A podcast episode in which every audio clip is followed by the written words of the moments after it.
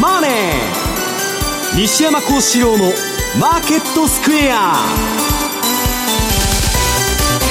こんにちは西山孝四郎と。こんにちは、えー、マネースクエアの津田隆光と。こんにちはアシスタントの若林理香です。ここからの時間は「ザ・マネーフライデー西山孝四郎のマーケットスクエア」をお送りしていきます。さあ西山さん、はい、先週ね西山さんも言ってましたがあの、はい、 light QE なんて言われてますが。 light QE でねもうね QE3 より過激なんじゃないかっていう報道がね、えー、向こうで出てて何かっつったら、うん、あのそのオープンマーケットオペレーション短期市場の調節をパーマネントと高級化してポモチュのをやると、うん、それだけでいいんですよ普通は。でそれ以外に連銀がねえー、っとそのこの10月から600億ドル毎月買うっつうんですよ、はい、後で説明しますけどあの連銀のポートフォリオがわーっと、まあ、あの落ちてたのが投資産が減ってたのがここから上がっていくんですしばらく。そうすると今までね株はその FRB あの連銀の資産と連動してるもんですから、これちょっと下は硬くなるんじゃないかと。ただ一方でね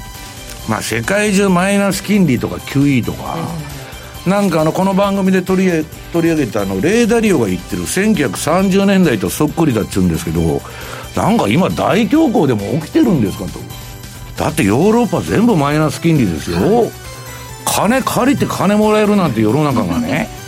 若林さんさ、はい、小学生が考えてもありえんじゃないですか。一体世の中どうなってるんだろうとだ太陽がねそのそのうち西から上がるんじゃないかと。いうようなね。そうバカボンの世界に行っとると。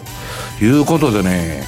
まあちょっとその不安定な感じがなんとなくするんですよね。でそれについてはまあ上のコーナーでやりますけどね。はい、はい。よろしくお願いいたします。お願いします。えこの番組は YouTube でも同時配信いたします。資料もご覧いただきながらお楽しみいただけます。動画については番組ホームページの方をご覧くださいそして投資についての質問なども随時受付中です。ホームページのコメント欄からお願いします。ザ・マネーはリスナーの皆さんの投資を応援していきます。この後午後4時までお付き合いください。この番組はマネースクエアの提供でお送りします。お聞きの放送はラジオ日経です。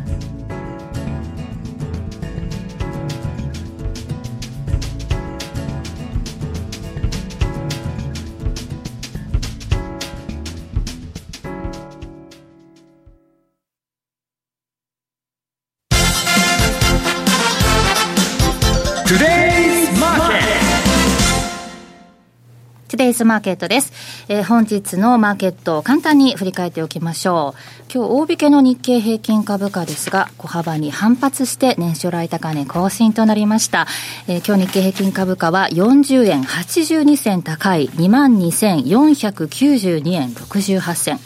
トピックスはマイナスです。マイナス2.17ポイントの1621.99となっております。そして、え、為替も見ておきましょう。主要な為替の動きですが、ちょっと動きがあったようですが、ドル円は現在108円の5556、え、ユーロドルが1.111922あたり、え、ユーロ円は120円の6974あたりでの推移となっています。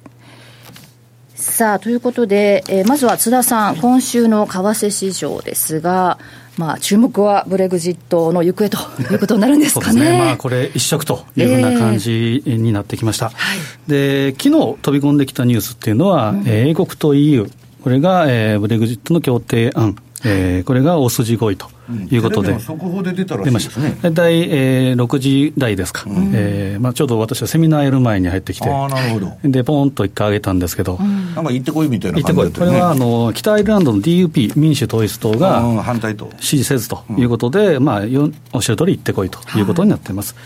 えー、で、これはですね、やっぱ問題は、ジョンソン首相がそれを持って帰って、うちうちでですね、もう EU 側にしたら、EU にしたらですね、もうてめんとこでなんとかせえというところだと思うんですけど、これが明日えーまあ、土曜日に、えー、会議を開くっていうのは異例ですけど、うん、国会ですね。期限ですね。はい。議会が承認するか否か、これが大きなポイントということになりそうです。うんまあ、明日がだから焦点なんですよね。ねうん、まあ、これがまあ可決ならばですね、もうオートマチックに、えー、行くと、31日に離脱ということですけど、まあ、リスクは何かというと、承認されるためには過半数の320票が必要と、はい、320。会をね。議会が。うん、で、えー、まあ今日の、えー、当初のレポートにも書いてるんですけど、えー、協協定案賛成のベースライン、つまりメイ首相、前首相の、うん、えーとえー、ところからの勘案して、賛成に回るだろうという票は259票。はい、つまり61票をジョンソン首相は集めなければいけないと。うんうんで、まあ昨日の今日と、ほんで明日ですから、その間でどれだけできるのかということですけど、結構ソソース感という方も多いですから、あのジョンソンに対して、非常に難しいと思うんですけど、でこの協定案支持に回る可能性は85、一応数字的にはですね、うん、ああるんですけど、うん、その昨日の、えーまあ、反対型、DUP の反対というのもありますし、あとは、えーまあ、労働党の、うん、公民政権の反対というのもありますので。うんで、簡単に言うと、可決ならオートマチックっていうことで、月曜日はまあ安定的というか上、否決の場合はいろんなまだオプション、オプションがあって、例えば10月の28日にまた、えー、臨時の会合、EU との会合があるとか。とはもういろんなオプションが考えられるんですけど、はい、否決の場合は月曜日21日の東京マーケット直撃ということですから、基本的には窓開けということも想定すべきかなというふうに思います。でえーまあ、あとはその他の可能性としては、ジョンソン首相の辞任とかもやめたという可能性もゼロじゃないと。ま あまあ、やめんとは思いますけどね。不信任っていうのは十分あり得ると思います。嫌なことがあったらすぐやめるってどんな男だよ。その可能性もですね、あの、ゼロじゃないような気がするんですけど。議会が承認しない場合は、延期の申請をしなきゃいけないんですよね。そうですね。あの、離脱法の期限がしたということですから、はい、まあそれが伸びたら、えー、逆に EU 側がまた話が違うという話にもなりかねないですもう3年もやってんですよ、本当に。いい加減にしてくれって感じですよね。ねしたらまさにもういい加減にしろという形ですけど、はい、まあ、例えば、まあ、不信任ということになった場合は総選挙。で、えー、例えば、えー、新政権、まあ、公民政権かどうか分かりませんが、で、第二の国民投票という可能性もあるということなので、で、マーケットが一番恐れるのは、先週も言ったように、公民リスク。で今日本編であると思いますが、アメリカでは、えー、ウォーレンリスク、はい、左派のリスクウォーレンはもう富裕層に風するどっつって、ガンガンやって、人気上がってますからね。えー、そのあたりも、えー、見ながらですね、足元では為替動向は、えー、窓開けということも、えー、想定しながらシートベルトをしっかり締めた商いというのをしていただければなというふうに思いますね、日本で受けることになるんですもんね、ポンド円、今、139円の5964あたりでの推移となっています。さあ、そのブレグジットの見通し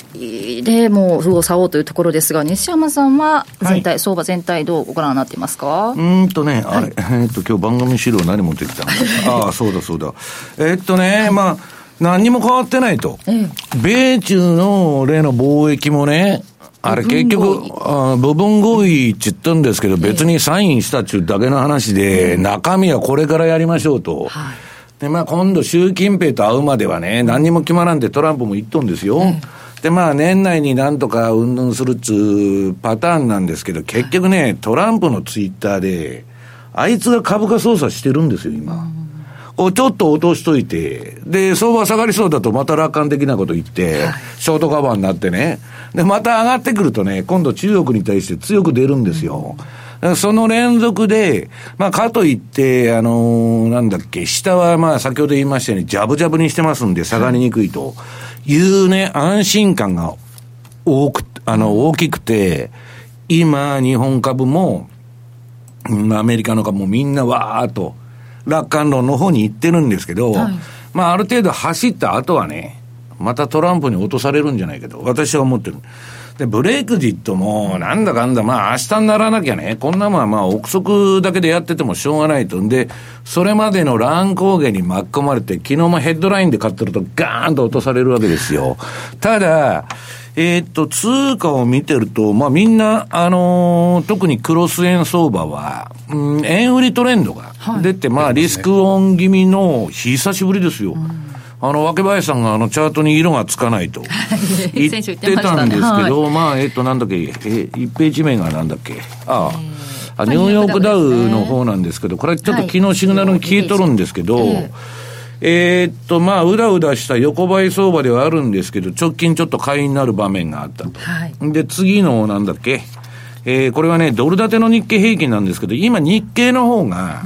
この前あの、ニューヨークダウに比べて、えっとね、日経平均をニューヨークダウで割る中、NN 倍率、倍率中、あの、指標があるんですけどね。はい、えっと、それがまあ、ちょっと下げすぎたもんで、日経の方がまあ下がりすぎてたもんで、ちょっと今戻しとんですけど、はい、結局割り算するとゼロ以下で、まあ、なんか、なんてことはない。日本の方は主体性がなくてね、アメリカの動き見て、朝15分か 20分やって、それで終わりという相場が続いてると。はい。ね、為替の方なんですけど、はい、これね、緑になりまして、えー、買いトレンドが出てますね、うん、これオレンジになったら売りで、緑になったら買いという、まあ単純な、まあ私のね、順張りトレードモデルで今、まあトレンド期に入ったと。いうことで、ただその上値がどこまで続くかわかりませんけど、うん、えー、そんな感じになってると。はい、で、一方のね、えっと、私のこの資料のあの逆張りのドル円の ATR チャンネルモデル。これもワークしてるんですよ。えー、その、この前の下げたところで、これ、あの、白抜きの赤い上向きの矢印が出てるところで買うと、今、スーッとそこから上がっていってるんですけど、はい、まあね、普通はトレンドが出たら、逆張りしてたら、むっちゃくちゃやられるんですけど、うん、売ってても買ってても。はい、それがワークしちゃってるってことはね、トレンドが出ても、なんか長く続かないね。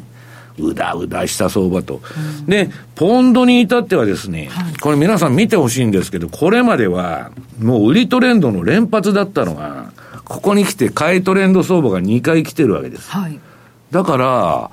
まあ相場としては超総楽観というかですね、えー、ブレグジットもなんとかなるぞと。うん、で最悪先送りだみたいな感じで、はい、うだうだやってたらええんやと。で、えー、アメリカの方もね、米中もトランプは選挙を抱えてるから、もう株上げたいんだと。で、足元中国は見て、そんなにね、中国は私はすり寄ってくるとは思わないけど、中国の方も今日の GDP とか見たら、あれ貿易戦争の影響丸かぶりなんですよ。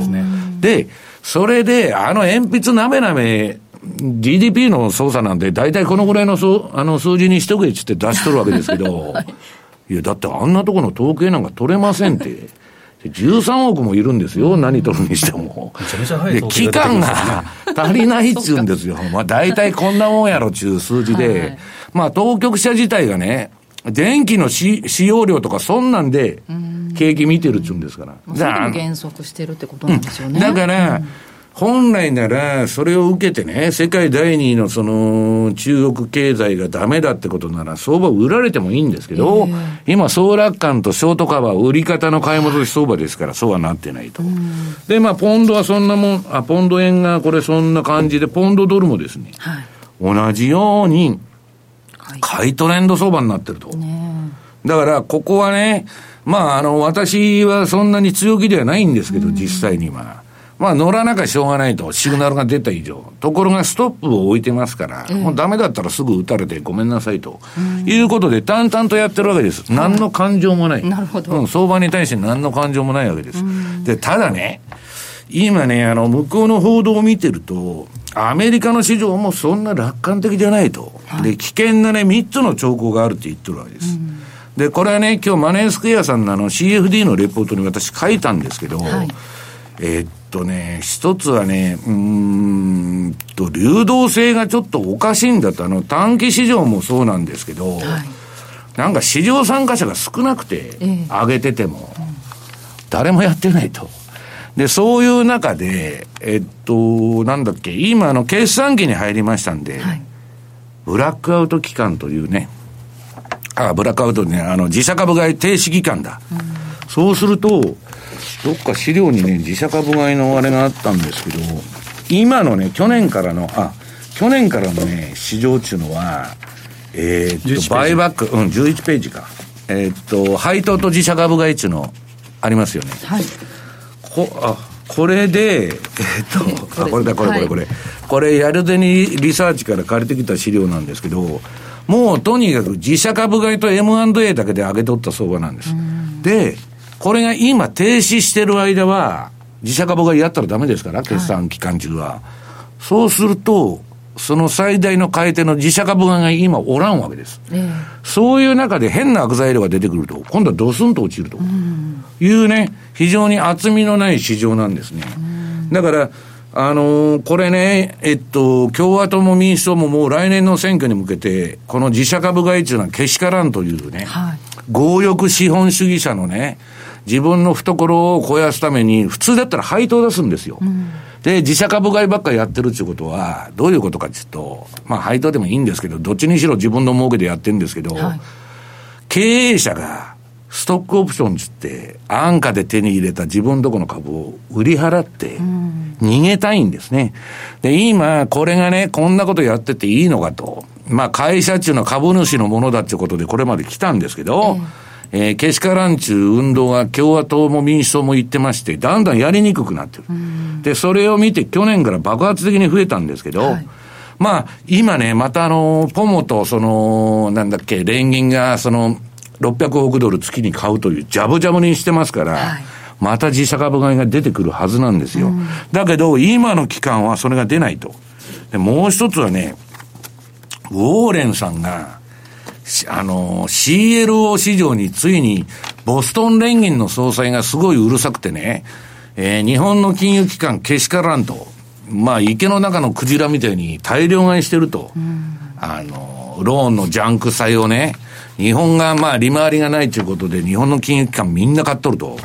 で、それで金融恐慌の引き金を引きかねないとか言ってたんですけど、ウォーレンさんがですね、それについに文句をつけてきまして、えー、っと、もう今週中に返事しろって言ってるのかな？これあの、えー、かなりわーわー言ってましてですね、あの、ウォーレンさんっていうのはものすごい頭のいい人なんですよ。で、まあ性格も気さくな人ですごい人望もあるんですけど、まあ原理主義者ですから、はい、悪いことは悪いと。で、ガンガンその追求しましてですね、レポ市場がね、なんかおかしくなるんじゃないかということなんですね。うん、まあそんなことでね、ちょっとその楽観はしてるんですけど、えー、なんかそんなになんかじゃあ米中もブレイクジットも何かいいことがあったのかというと、うん、ダメだし、イギリスもまあ、どっちにしたって今後利下げの方向に行くって言ってるわけですから、はい、そのポンドもね、どこまで買っていいものやと。まあ今、あの、ショートがね、ブレグジット前にウッドコーチュー人ばっかりで溜まってたんで、買い戻しが出てるからいいですけど、うん、それが終わるとね、ちょっと不安だなと。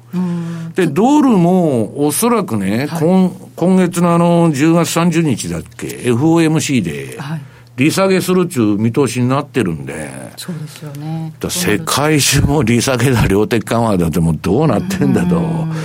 まあですね、生命維持装置をもう外せないという状況になってるわけですね。えーうんまあ、西山さんは、チャートを見て淡々と買ってるというお話、売り買いしてるという話でしたが、はい。はい、まあ、西山さん、来週ね、日本が月曜日受けることになるんですが、注目する通貨、スポット当ててる通貨ってありますか？えっと、ポンド円の話は、ちょっと、えーまあ、チャートを持ってきたんですけど、マネースクエアのスポットライトカレンシーカレンシー、今度、えーはい、まあ、先週からですね、はい、特にアイルランドと、えー、の首相との、まあ、ランチミーティングからとにかくボーンと棒上げしたと、うん、で全般的に上を向いてる、特に資源国通貨、カナダドル円、メキシコペソ円っていうのがですね、ちょっと冷やしチャートで見ても上というふうな形で出てるんですけど、うん、ポンド円はですね、これ、フィボナッチで見ると、高安結んだちょうど61.8%、140円の大体3割ぐらい、325とか、はい、このあたりを、まあ昨日は瞬間的に超えて141円ということは、今年の5月以来、5月21日以来の高値をつけたんですけど、うん、これを明確に超えるかどうか、これが一つポイントかなと、うん、26週のボリンジャーバンドでいうと、プラス1シグマ、次のページであるんですけど、はい、これも大体140円の大体3割ぐらい。まさに日足の61.8%と週足26週のボリンジャーのプラス1シグマ、非常にこの辺は重要な数値かなと思うので、まあ、このあたりが月曜日出てくれば、うん、えー、まあ、可決、えー、ポジティブならばもう一つ、もう一段上。うん、で、えー、秘訣ならばいろんなオプションがあって、一概には言えないんですけど、えー、先週末に上げ始めた起点、130円の、はいえー、後半とかミドルぐらいまでドドスンといく可能性もあるというな、えー、ところがあるので、注意したいなというのと、はい、先ほど言いました、あのやっぱり今、ビル・グロースの、えー、インタビューでも、ね、ありましたけど、今、全般的にですね、酸欠の金融相場、酸欠してるんだと、うん、金利の金利環境はもう酸欠だと。もともとね、もう昔、ケインズの本読んでたら、ね、皆さん、世の中で金利が2%以下の社会っていうのはね、経済が死んどるんだってケインズが言っとるわけですよ。今2%以下どころか、マイナス金利ばっかりですよ。でサマーズに至っては、金融政策のブラックホールっていう言い方して、要は今、インフレリスク、インフレリスクって言ってましたけど、要は世界的には利下げムードというか、デフレリスク、うん、これに変わってきてるということですから。だから大恐慌の時のような政策をやってるわけですよ、何も起きてないのに。うん。今、ことを挙げてるのはです、ね、やっぱりちょっと用心してみたほうがいいなというふうには思うんですけど、ただ季節的にはですね、まあ、これも後でやると思いますけど、この時期っていうのはリスクオンというふうになりやすいというので、非常に判断が難しいところではあるんですけど、はい、繰り返しながら、やはりきちっとそのストップロスを置きながらですね、うん、いくのが大事かなと思いますけど、ね、今、比嘉線からメールが来てまして、私の CFD のレポートが FX のページに上がってると言ってくれと いう話でしたんで。はい。アマニスクエアの方の FX のホームページの方、ぜひそのね、リポートの方。話があの注意点がいろいろ書いてますんで、資料とともにご覧いただければと。あと10月末が翌年4月末にも書いてますはい、それについても後ほどちょっと詳しく聞いてみたいと思います。以上、トゥデイズマーケットでした。お聞きの放送はラジオ日経です。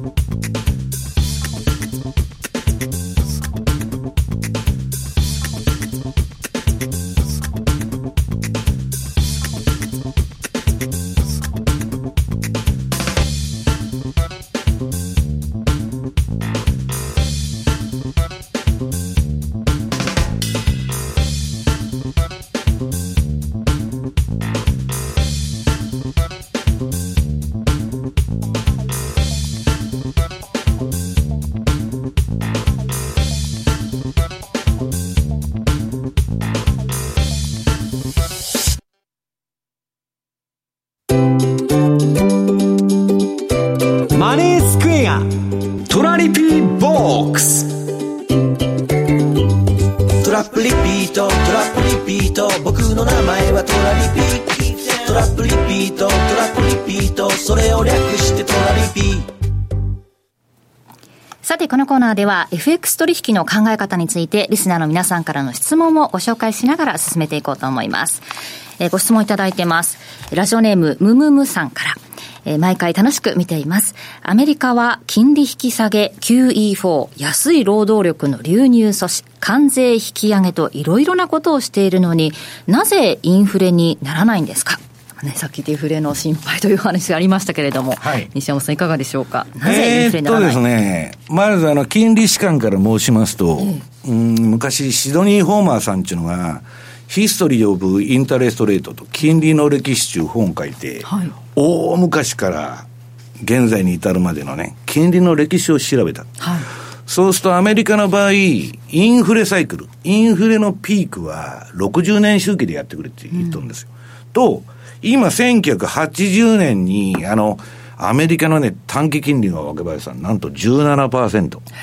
長期も20%ぐらいに上がって、今では考えられない。ね。そういうインフレの時代がアメリカあったんです、80年代に。そこに60足すと、はい、今度のインフレのピークは2040年。2040年。うん、まあまあ、だからドルが紙くずになっちゃうとかね、円もなんか紙くずになっちゃうと、ね、焼き芋を買いに行ったら、あの、1万円ですと言われるね、世の中が来ると、いうことになりかねないと。はい、で、ただ2040年にピークが来るんであれば、えー、まあその10年ぐらい前からじわーっと金利値の上がり出すわけです。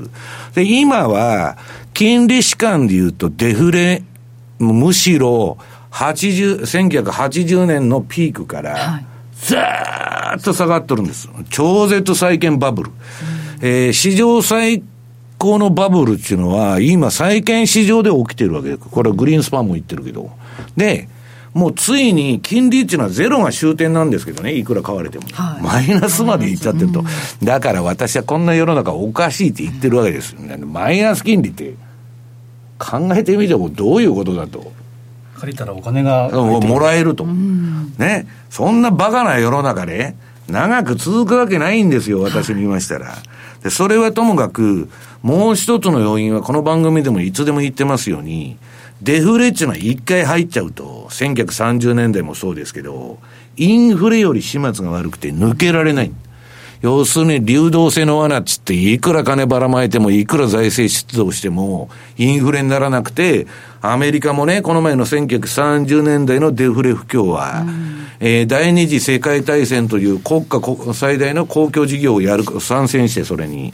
ね、戦争で抜けていったと。戦争なんか今ありませんから。うん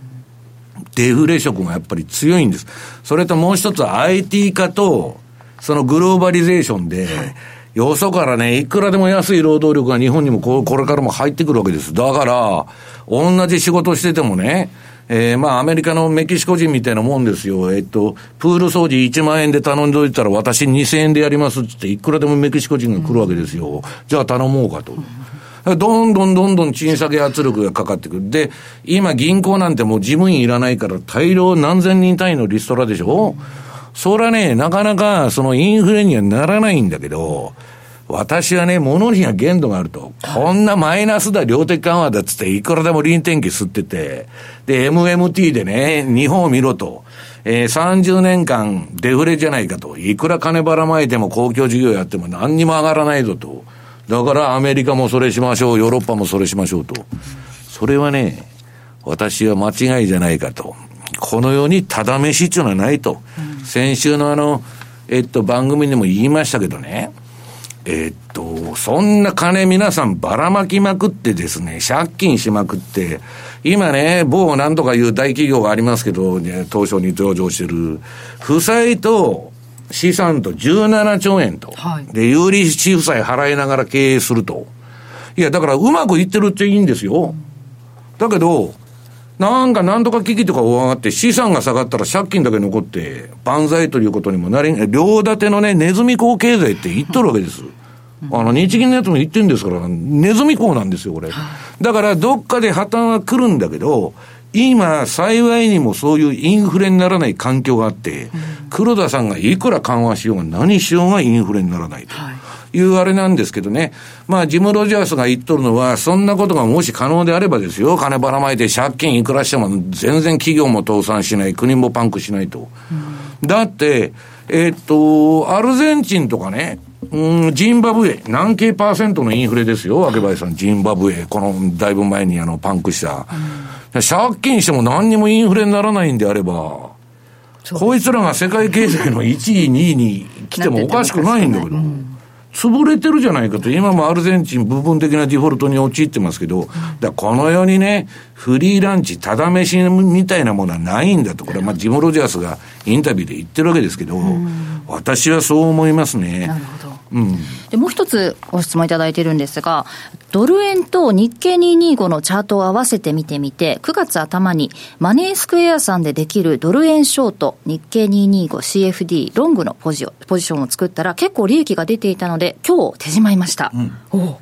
こういう売り買いを組み合わせたポジションも結構利益が出せるものなんですねと、山さん高さん、ラジオレープ山さん高さんからいただいてますが、これはいいと思うんです、ね、どうですかね、須田さん。うん、あのまさにあの、まあ、通貨が下がると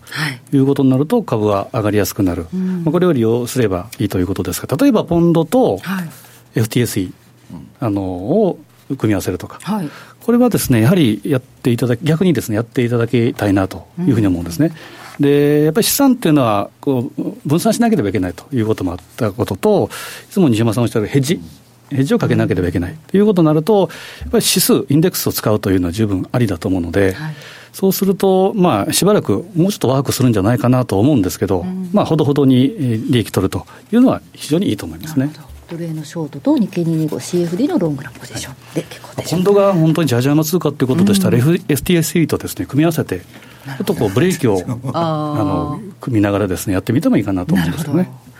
ね、今 CFD のお話ありましたが、マネースクエアでは今月10月から CFD の口座開設で1500円分のアマゾンのギフトカードをもらえるというキャンペーンさってる、やってるんですよね、はい、で、その条件なんですが、マネースクエアですでに FX 口座をお持ちの方、そしてマネースクエアのホームページから CFD 口座を開設してキャンペーンにエントリーした方ということになってます。で、まだ FX 口座もお持ちでないという方は、現在 FX 口座の開設でも1000円分のアマゾンギフトカードをもらえるということなんですね。だからわせると2500円分のアマゾンギフトカードがもらえると。欲しそうですね。欲しいですね、アマゾン。いやいいですね。で、FX と CFD ともにマネースクエアで口座開設すると2500円分のギフトカードをもらえるチャンス、えー、12月31日までとなっておりますので、ぜひこの機会にマネースクエアで口座開設ご検討ください。あの、キャンペーンにエントリーするのが大事ですので、開設した後にエントリーを忘れなくということです。あともう一つ、セミナーも11月に来月あるんですよね。はい、11月9日。はい、えー、西山さんと一緒にお邪魔させていただきたい。はい、なんか久々うん、だからこの前言ってたんだけど、僕、なんかね、年の初めに言ったような気がせんでもないんですけどね。あの言ってますけど、そのやっぱりなかなかですね、毎月というわけにいかなくなって 久しぶり。はい、久しぶりです。ぜひお越しいただければと思いますね。はい、11月9日土曜日、お昼の2時から、えー、夕方5時まで、ミッドランドホール会議室 A で行われるということですので、ぜひぜひ皆さんお近くの方ご参加ください。そしてこのコーナーではリスナーの皆さんからの質問を募集しております。マネースクエアのトリトラップリピートイフダンに関するご質問について採用された方には番組特製のクオカードをプレゼントしております。詳しくは番組サイトをご覧ください。以上、トラトラリピボックスでした。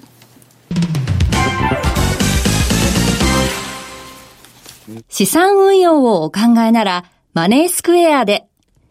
FX 株価指数 CFD で中長期的な運用を行うミドルリスクミドルリターンの新しい投資スタイルをご提案しています。特許取得のオリジナル注文、時間を資産に変えるテクノロジートラリピは、あなたの相場感をしっかり活かしながら、手間暇のかからない快適な運用をサポート。もちろん、最新マーケット情報や運用に役立つレポートのご提供。相場をわかりやすく読み解くセミナーの開催など、あなたの運用を成功に導くためのサポートコンテンツも豊富にご用意しています。今なら FX 新規講座開設キャンペーンを開催中。まだマネースクエアの講座をお持ちでないという方は、ぜひこの機会に講座開設をご検討ください。マネースクエアでは、これからもザ・マネー、西山幸四郎のマーケットスクエアを通して、投資家の皆様のお役に立つ情報をお届けしてまいります。毎日が財産になる。株式会社マネースクエア。金融商品取引業関東財務局長金賞番号第2797号。当社の取扱い商品は投資元本以上の損失が生じる恐れがあります。契約締結前交付書面をよくご理解された上でお取引ください。お聞きの放送は、ラジオ日経です。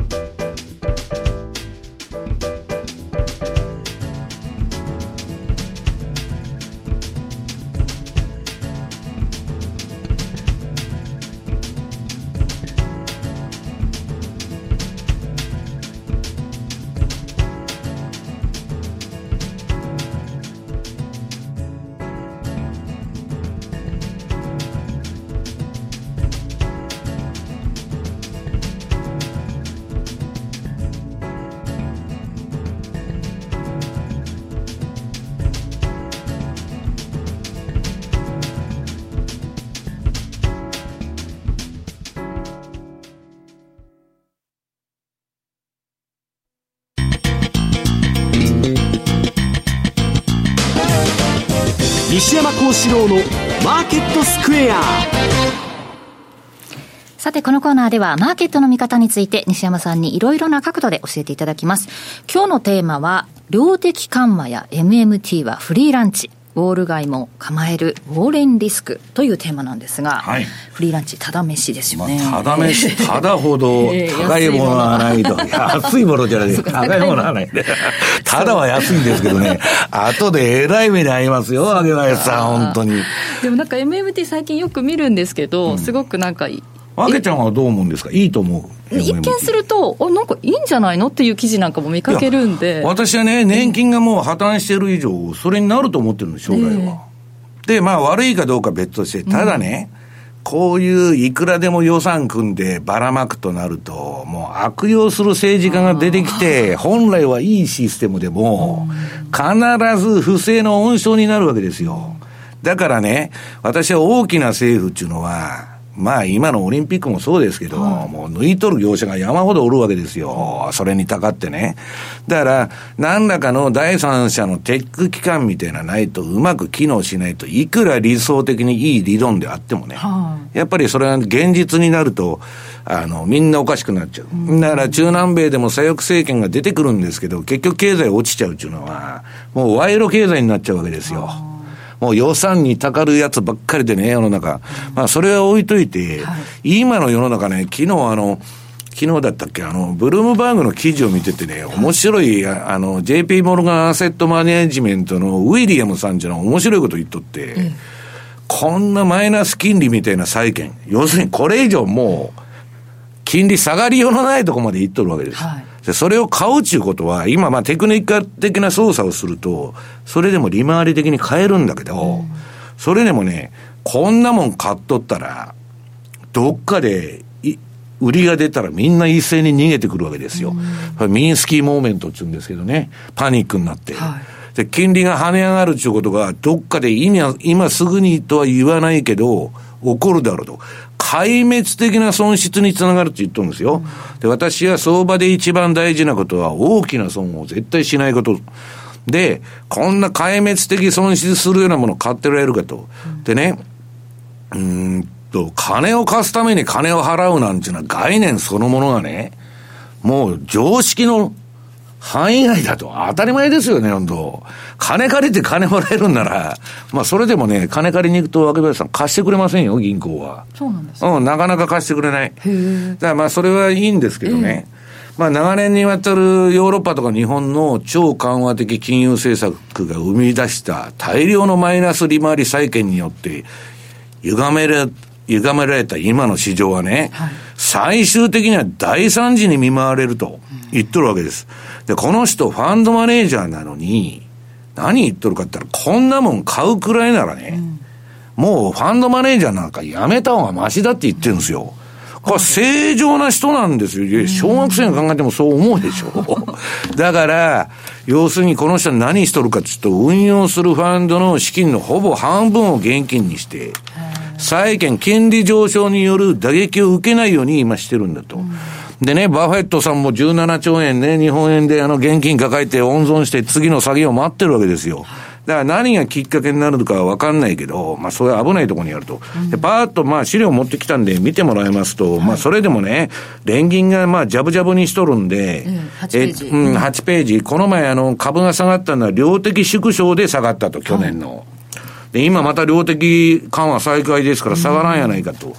で、まあ、これ、この前見せましたけど、この、えっと、フェッドの総資産が今3兆9458億ドル、この10月現在で。これが、えー、4.2兆ドルまで、これから増やしていくっちゅうんですから、もうジャブジャブにまた金ばらまいて、まあ、この人が言っとるね、蒸気を逸した行動に出とるわけです。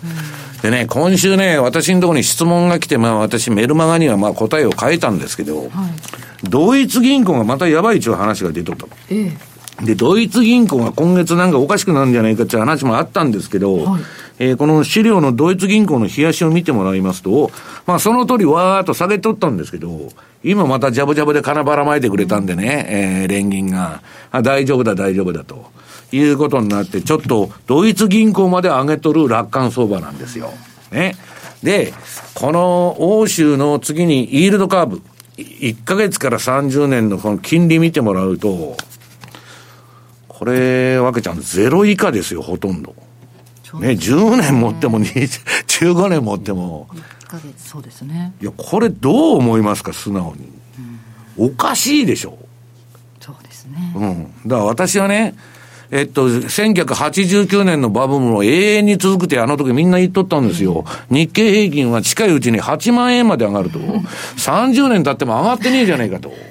だから私が言いたいのは皆さん、いい時代っていうのは長く続かないんですよ。だ常に危機への対応しながら運用しないと、こんな無茶苦茶なことをやっとると。いうことで、まあ、次に上記を逸した市場というのは、まあ、ブルームバーグの記事、あの、ネットで検索してもらったら、えー、出てますんで、それを見てくださいと。でね、先週やったジム・ロジャーズさん。はい。ねわけちゃんも子供の未来が心配だと。日本の将来は大丈夫かと。はい。いや、私も心配になりますよ。で、どうしたらいいんだっていうのは、やっぱりヘッジ。で、ヘッジっていうのは金儲けじゃないんです。頭を鍛えること。語学力を増してね、スペイン語とか中国語とか英語とかみんな喋れるようにするとか、ユダヤ人が昔言ってましたけどね、金なんか持って逃げられないんだと。体と頭だけで生きてるんだと、俺らは。世界中流浪のためになって言ってますんで、まあ頭を鍛えることが一番大切なんだと。で、まあこれジム・ロジャースが言っとるんですけどね。はいまあ長いことジョージ・ソロスとまあ勝ってカンタムファンドっていうヘッジファンドやってて、ね、もう、もう、大儲けした大成功者ですよ。だけどね、この、ジム・ロジャーズが言ってるのは、こっから3年以内に、私の人生で一番のベアマーケットが来ると。弱気相場が。これはね、まあ、めちゃくちゃやった反動が来るっていうことを言っとるわけですよ。彼の人生の中でですもんね。うん。だから、あの、相場でも何でもそうなんですけど、あの、ブームとかピークって一気に落ちるじゃないですか。はい、今タピオカって流行ってるけど、あんなもん一気に暴落するんですよ、まだ。ね。ブームに乗らないでじりじりじりじりね、行くのは、すごく長く続くんだけど、急に上がるやつ急に落ちると。いうことに気をつけないといけないと。で、今、次の資料は先進国の部門別債務っていうのはね、もう民間も国も借金だらけで、借金で回してますと。で、次の主要中央銀行の資産の増減ですね。これを見てもですね、もう、えー、市場に中央銀行が金をばらまくことによって、彼らが調整する。今もうこれとね、トランプのツイッターだけですよ、相場なんて。んなね、比嘉さんが言ってましたけどね、経済の分析なんかまともにする気になるかと。うん、中国の今日 GDP 悪いと。じゃあ売りかと。上がっとるじゃないですかと。やっても意味がない。気分で やっとるだけの話ですから、私はそういう時こそ気をつけないといけないと。で、次にね、そのウォーレンさんですよ。えー、エリザベス・ウォーレンさん。うん。まあ、これが、まあ私はね、大統領選挙っていうのはトランプが勝つと思ってるんです。うん、で、もう彼はね、公約を全部実現していって、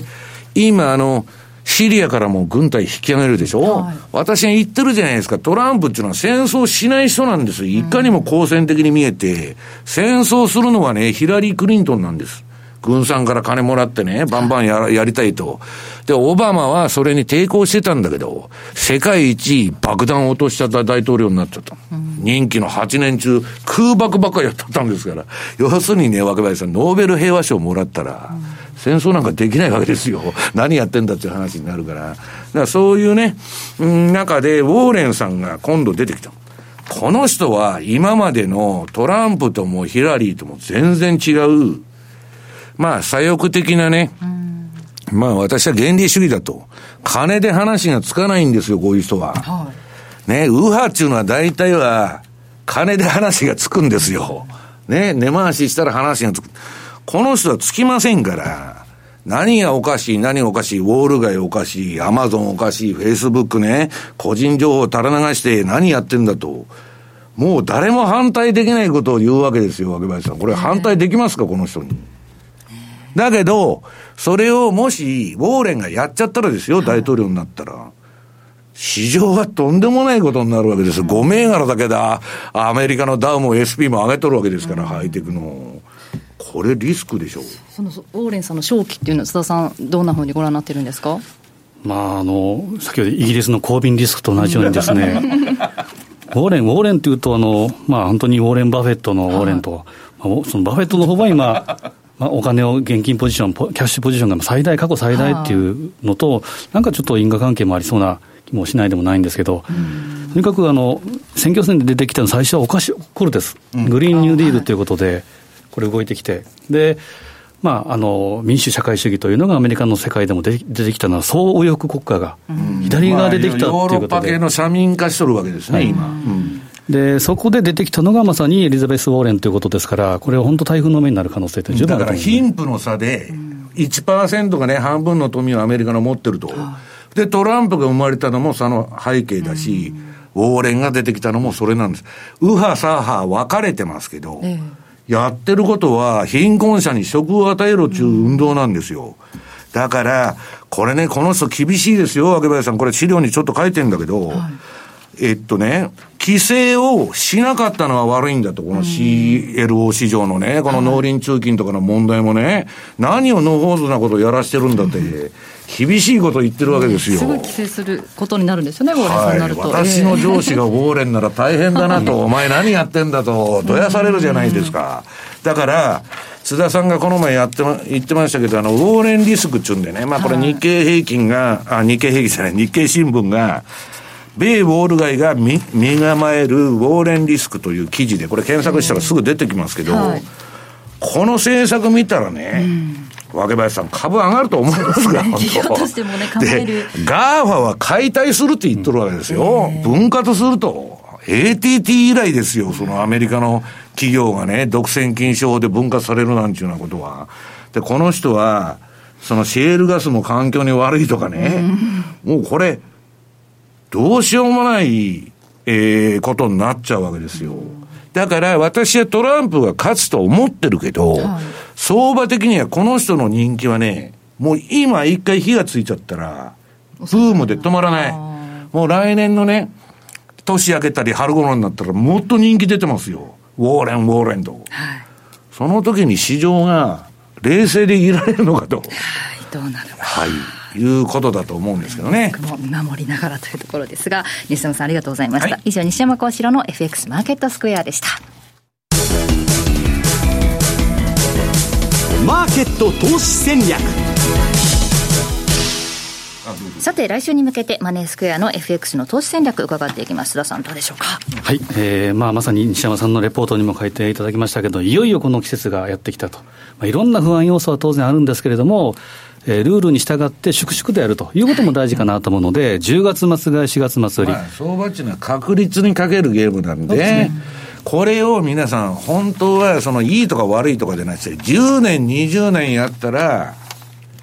結果的にお金が残る確率は高いという話なんです。だから切な的に今年はだだめだ、去年は良かったとか、そういうことじゃなくて、やはり続けていただくと。で日米の、えー、月別の騰落率表、これはいつも出してるんですけど、やはり11月から4月まで。まさに黄金の180日、うん、黄金の半年、うん、でこれはバイアンドホールドしたらいいかというと、そうでもなくてですね、やはり活発に。もうストップで何回でも大量させられてますよ、これやっても。ここでバタバタとトレードするという季節であると。ただ、その株が上がりやすいのは、その本本来は1月から4月なんですよ、うん、一番上がるのは。10月末から上がって。だから、その期間は、基本的には押し目買いの方がワークしやすいということなんです、歴史的に見ると、うんはい、この1月は、ただこの間でも通貨もそうですけど、1月は気をつけたいというのがあるので、このあたりはちょっと注意していただきたいなと思いますね。ヘビーステンドそうですね、10月18日ですが、10月末、そろそろ準備というところですね。はい、さあ、番組そろそろお別れの時間です。今日のお相手は、西山幸四郎と、マネースケア津田高見と、若林理香でした。さようなら。この番組はマネースクエアの提供でお送りしました。